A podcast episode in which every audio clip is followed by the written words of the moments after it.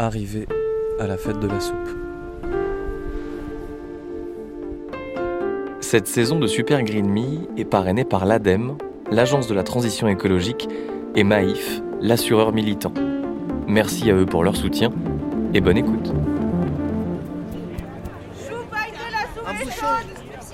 Elle est toute chaude. Ah moi j'ai goûté, elle est délicieuse. D'ailleurs, je vais aller mettre un bouchon. Super Green Me, saison 2, épisode 12. Merci. Allez, on va goûter la soupe. Je suis dans le nord-est de Paris, dans le 19e arrondissement. Une fête de la soupe est organisée dans une rue piétonne de ce quartier populaire. C'est la première fois que vous venez à la fête de la soupe? Oui, c'est la première fois et j'espère que ça va réussir. Allez, Ça, ça a l'air. Ils vont se noyer dans les légumes. De part et d'autre de la route, il y a une quinzaine de petits stands tenus par des habitants du quartier qui ont chacun leur marmite de soupe chaude faite maison. Ah bah j'espère que ma soupe elle est aussi bonne. on va voir. Malgré le temps, qui est vraiment pas terrible, beaucoup de gens se sont déplacés. Je trouve que c'est un beau moment de partage qui réunit tout le monde autour d'une soupe. Faut dire que cette odeur de soupe qui embaume la rue, avec cette météo, c'est vraiment agréable. En ce moment, il y a tous les légumes possibles. hein. Il y a tout ce qu'il faut en hiver pour faire une soupe pareille. Et puis le corps, il a besoin de chaleur, besoin de vitamines. Si je suis là, c'est pour comprendre comment les habitants des quartiers populaires voient l'écologie. Est-ce qu'ils se sentent concernés? Quelles sont leurs urgences écologiques? Et leur donner la parole dans ce podcast. Allô? Ouais Laure, c'est Lucas. J'ai été invité ici par Laure, Est-ce que tu étais sur place? La fondatrice d'une association qui aide notamment à l'insertion des habitants du 93, la Seine-Saint-Denis, et du 19e arrondissement, en les sensibilisant aux questions sociales et environnementales. Ah, il y en a une qui a repéré le micro là en fait. Ça va. Concrètement, l'association Transsonore leur fait réaliser des reportages audio pour leur faire découvrir leur territoire sous un autre jour. Dans des jardins partagés, des épiceries solidaires, des potagers ou à la fête de la soupe du quartier d'Anu. Euh, je voudrais savoir comment vous avez préparé votre soupe. Elle est faite avec un grand cœur.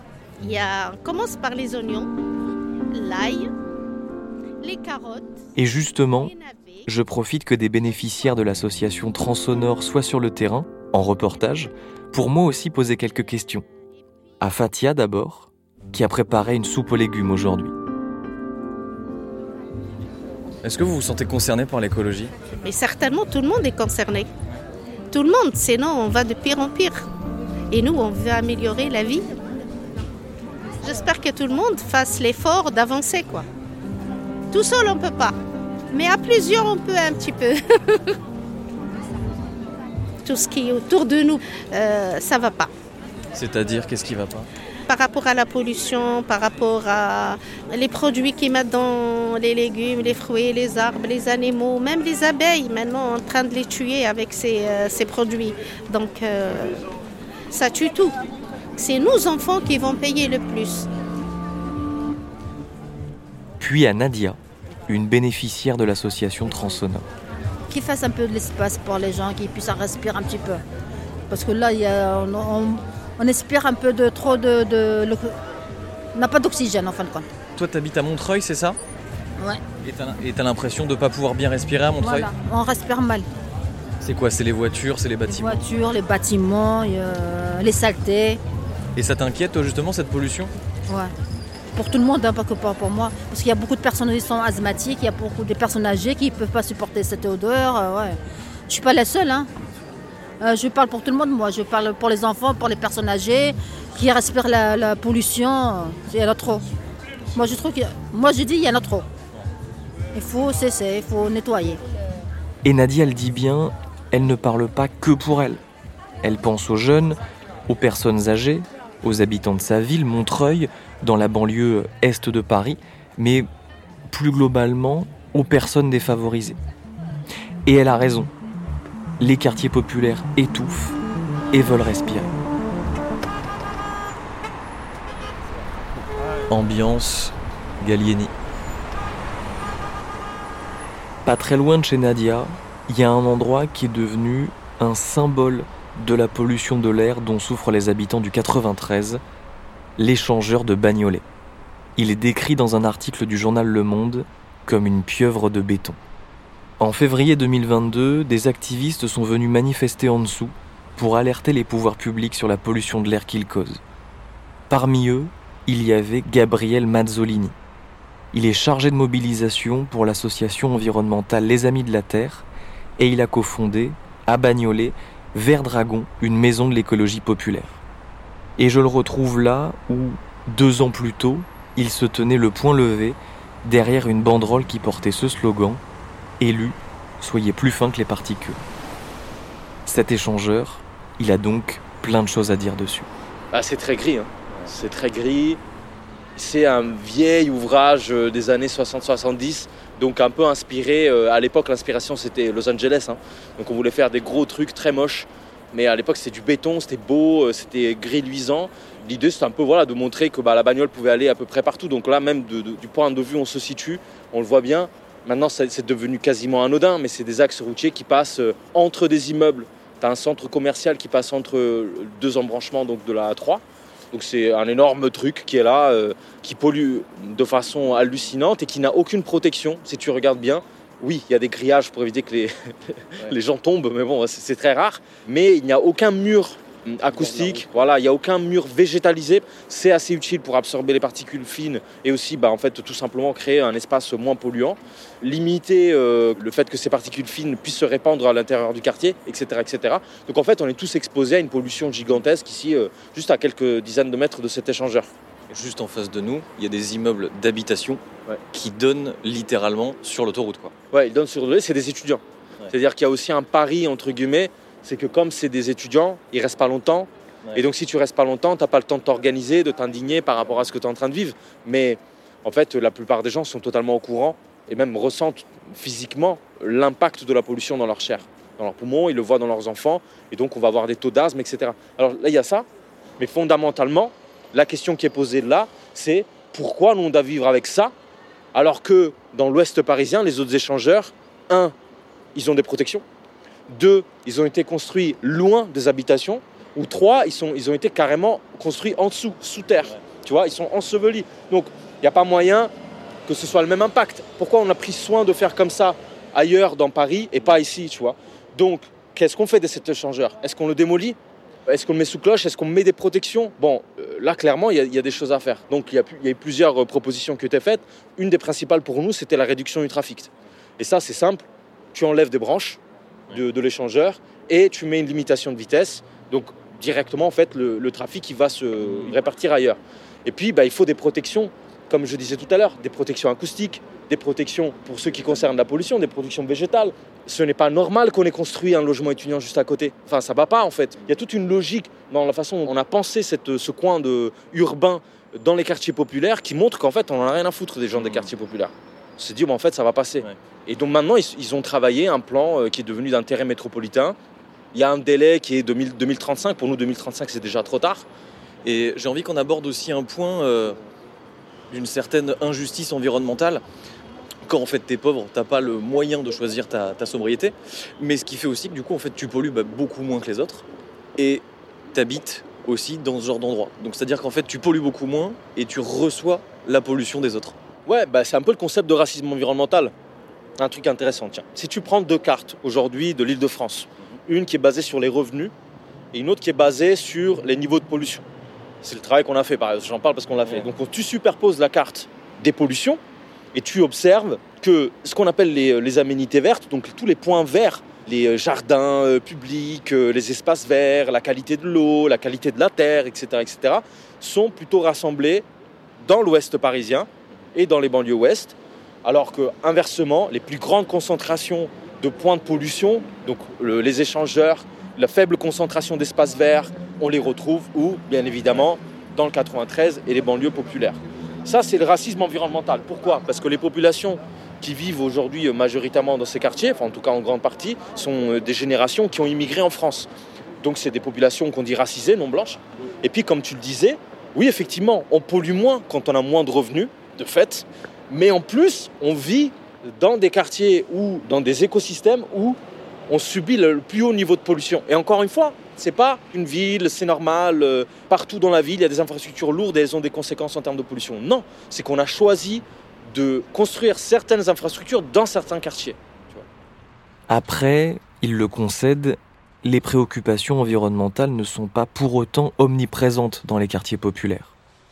Mais parce qu'il y a d'autres combats qui sont menés, qui occupent déjà beaucoup les habitants de ces quartiers, notamment la précarité, le racisme et les violences policières. Même si, pour Gabriel, ces sujets et l'écologie sont liés, ou du moins devraient l'être. Et nous, notre discours, il consiste aussi à dire, mais en fait, l'écologie, elle doit prendre en compte ça. On ne peut pas lutter pour une société écologique qui n'est pas une société plus juste et égalitaire. Notre discussion prend là une tournure euh, un peu plus politique, mais écoutez le parallèle que fait Gabriel entre les violences policières et le fait de mal respirer à cause de la pollution. Oui, ça c'est un appel qu'on a lancé en 2020 ensemble avec le comité Adama qui s'appelait On veut respirer et l'idée c'était vraiment d'articuler les trois niveaux. Donc on veut respirer, c'est le cri euh, de souffrance des personnes qui ont, qui ont été tuées par la police aux États-Unis, en France, dont Adama Traoré par exemple. C'est aussi euh, le cri, on va dire, des, des, familles et des enfants qui ont besoin de respirer dans ces quartiers, de pouvoir vivre dans une ville où on respire, quoi. Donc on n'est pas étouffé par les voitures, par la pollution, etc., etc. Et puis c'était aussi, on veut respirer, c'était l'idée que le mouvement social les organisations, on a besoin de respirer, la démocratie a besoin de respirer parce qu'on est dans une phase où l'accélération de la répression met une telle chape de plomb sur le mouvement militant, donc à la fois dans la rue avec les violences policières, mais aussi au niveau judiciaire, mm. avec euh, des peines qui sont de plus en plus lourdes pour les militants écologistes. Donc on voit bien qu'on est dans une société dans laquelle l'institution étatique est de plus en plus dure avec celles et ceux qui contestent le système actuel. Et donc euh, on veut respirer, ça fait aussi écho à, cette, à ce besoin de se libérer de ce corset. quoi. Alors, oui, je viens pour parler euh, qualité de l'air et particules fines avec Gabriel, et on en arrive à explorer toutes les significations du verbe respirer. Mais cette approche, plus systémique du problème, est très intéressante. Pour comprendre ces quartiers, pour développer une écologie populaire dont on a besoin, donc vraiment euh, une écologie qui touche le plus de gens possible, il faut entendre ces mots. La lutte des classes mérite indéniablement sa place dans l'écologie.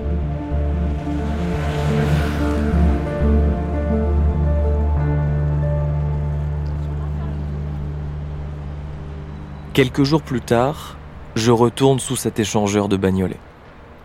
Cette fois-ci, je n'y retrouve pas un activiste, mais un scientifique.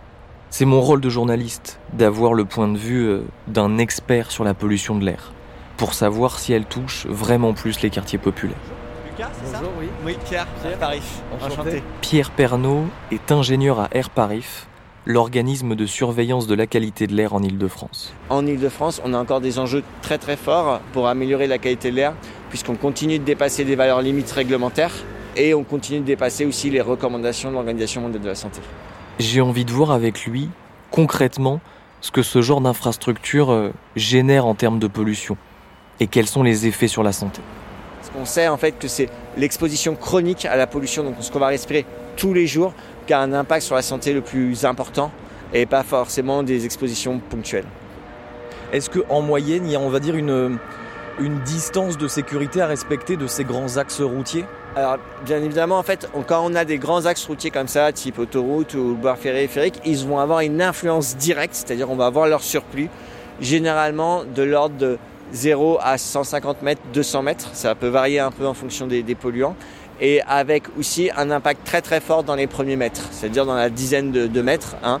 Et après, en fait, alors, euh, pour utiliser un terme euh, un peu technique, ça fait comme une forme de gaussienne. Je ne sais pas si, si, vous voyez, c'est-à-dire ces courbes qui montent très très vite au début et, qui après redescendent assez rapidement. Pour vous donner une idée, ici, euh, on est à peu près à 5-6 fois les recommandations de l'Organisation mondiale de la santé et 1,5 fois les valeurs limites européennes contraignantes, hein. donc des niveaux, des niveaux élevés. Après, si on dézoome et on regarde à l'échelle de Paris et de la métropole euh, du Grand Paris, c'est beaucoup plus complexe. En fait, on a euh, des quartiers euh, populaires qui peuvent être exposés à des niveaux importants de pollution, mais aussi des quartiers avec des populations beaucoup plus aisées. On peut penser notamment à l'ouest parisien, au bord du boulevard périphérique aussi, ou à proximité des, grands axes parisiens type boulevard Haussmann ou autres. Donc c'est une situation beaucoup plus complexe. Dans d'autres métropoles comme Grenoble ou Lille, on a beaucoup plus cette relation entre quartiers défavorisés et exposition à des niveaux élevés de pollution. Mais une fois qu'on a dit ça, on n'a pas tout dit. Parce qu'en fait, il ne faut pas confondre l'exposition à des forts niveaux de concentration et l'impact important que peut avoir la pollution de l'air sur notre santé. Et là, en fait, c'est là où on voit une différence parce que pour les, populations plus euh, défavorisées, l'impact sur la santé de la pollution de l'air peut être plus important pour plusieurs raisons. Euh, déjà, parce qu'ils ont moins de capacité à se soustraire à cette pollution de l'air, euh, c'est-à-dire partir en week-end, en vacances, etc., etc. Ils ont aussi euh, un accès au système de soins qui est généralement moins important et aux soins aussi. Ils peuvent aussi de ce fait souffrir d'autres pathologies qui, combinées à l'exposition à la pollution de l'air, peuvent avoir des effets encore plus importants et, négatifs. Et enfin, euh, ils peuvent être aussi soumis à des niveaux de pollution de l'air en intérieur, liés à des logements plus petits, liés à des logements plus vétustes, euh, avec des enjeux de chauffage aussi euh, et de, consommation énergétique qui peuvent leur amener à, utiliser des chauffages plus polluants ou à avoir des présences par exemple de moisissures dans leurs environnements. Et ça, ça va engendrer que finalement l'impact sur la santé de la pollution de l'air peut être plus important pour ces populations que pour des populations favorisées. Et justement, sur les effets sur la santé, qu'est-ce qu'ils vont être? Donc il faut bien regarder sur le long terme, hein, c'est ça? Oui, alors on regarde euh, beaucoup sur le long terme, hein, c'est là où ils sont le, plus importants. Donc en fait, euh, la pollution de l'air, ça va altérer notre santé à différents euh, niveaux. Alors le premier qui vient à l'esprit, c'est bien évidemment tout ce qui est respiratoire. Ça peut provoquer des cancers du poumon, de la trachée, etc., etc. Il y a aussi un impact sur le système cardiovasculaire avec notamment euh, bah, des, arrêts cardiaques, euh, des choses comme ça, un impact sur le cerveau, euh, notamment lié aux particules ultra fines. Et après, ça va aussi avoir d'autres impacts, notamment sur la santé périnatale. on voit que notamment les femmes qui sont exposées à des niveaux de pollution de l'air importants donnent naissance à des bébés de plus faible poids, par exemple, ou avec plus de risques de prématurité. Voilà. Les banlieues étouffent bien. C'est indéniable elles subissent les choix politiques et une grande injustice. Les habitants de ces quartiers ont moins de moyens, ils polluent moins, et pourtant, ce sont eux les plus vulnérables. Et euh, qu'est-ce qu'on peut faire au niveau individuel pour, j'ai envie de dire, un peu euh, sauver les meubles, pour limiter les dégâts en fait? C'est un peu comme le changement climatique, il y a deux axes d'action. Euh, la première déjà, c'est limiter son exposition à la pollution de l'air. Donc euh, pour le bien le faire, euh, il faut se renseigner. Là, je vous ai montré l'application AirParif et euh, vous pouvez comme ça savoir à la fois quels sont finalement les axes les moins pollués. Vous avez même une fonctionnalité pour choisir votre itinéraire sur l'application et savoir aussi à quel moment de la journée et à quel jour on a moins de, pollution.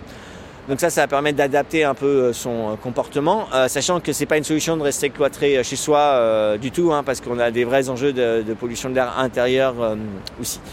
Et puis l'autre solution, bah, c'est aussi de limiter la quantité de polluants qu'on va émettre dans l'air. Et ça, finalement, c'est bien pour soi et c'est aussi bien pour les autres. Donc c'est une très très bonne chose. Donc là, en termes de mobilité, c'est choisir des mobilités douces, actives, euh, ou la marche à pied par exemple, euh, le vélo euh, dès qu'on peut, hein, plutôt que des véhicules polluants. favoriser aussi les transports en commun hein, qui vont être moins émettrices de pollution. Selon Santé publique France, chaque année, au total, près de 40 000 décès seraient causés par les particules fines.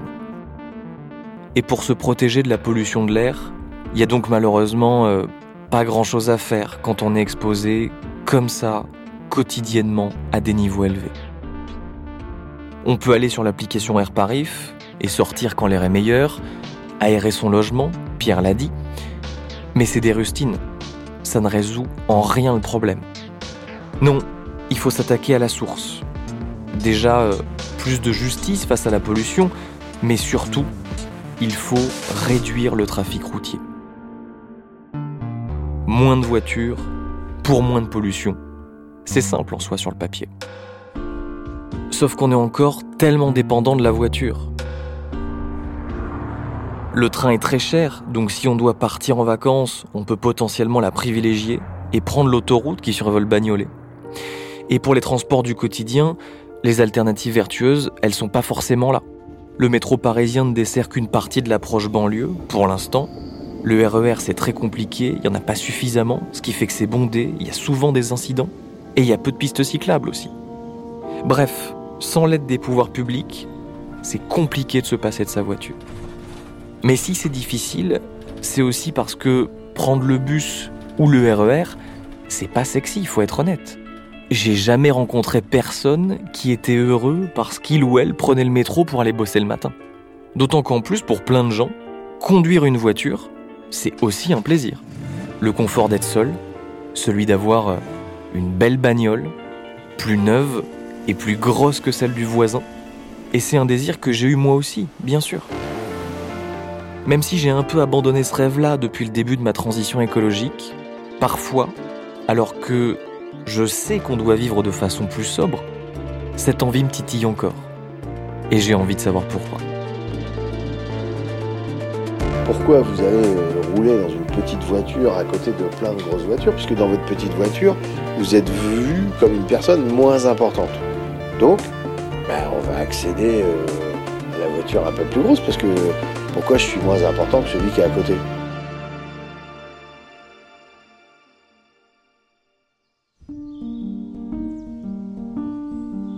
Super Green Me est un podcast imaginé par moi-même, Lucas Caltriti. Cet épisode, je l'ai écrit en collaboration avec Mathilde Mélin. Il a été réalisé et mixé par Solène Moulin, qui a aussi composé la musique originale. La saison 2 de Super Green Me est une production Studio Fact Audio. Si vous avez aimé cet épisode de Super Green Me, partagez-le, parlez-en autour de vous et, si ce n'est pas encore fait, abonnez-vous au podcast pour ne pas rater les prochains épisodes. Un immense merci à Maïf, l'assureur militant, et l'ADEME, l'agence de la transition écologique, de parrainer cette saison 2 de Super Green Me. Si vous aussi vous faites votre transition écologique, je vous recommande d'aller sur le site Vous y trouverez des conseils pratiques pour tous les moments de la vie, à la maison, au bureau, pendant les vacances, quand vous faites les courses ou encore des travaux de rénovation. Vous pouvez aussi calculer votre empreinte carbone ou les émissions de vos trajets. Bref, agir pour la transition.adem.fr est un outil extrêmement utile quand on se lance dans l'aventure écolo.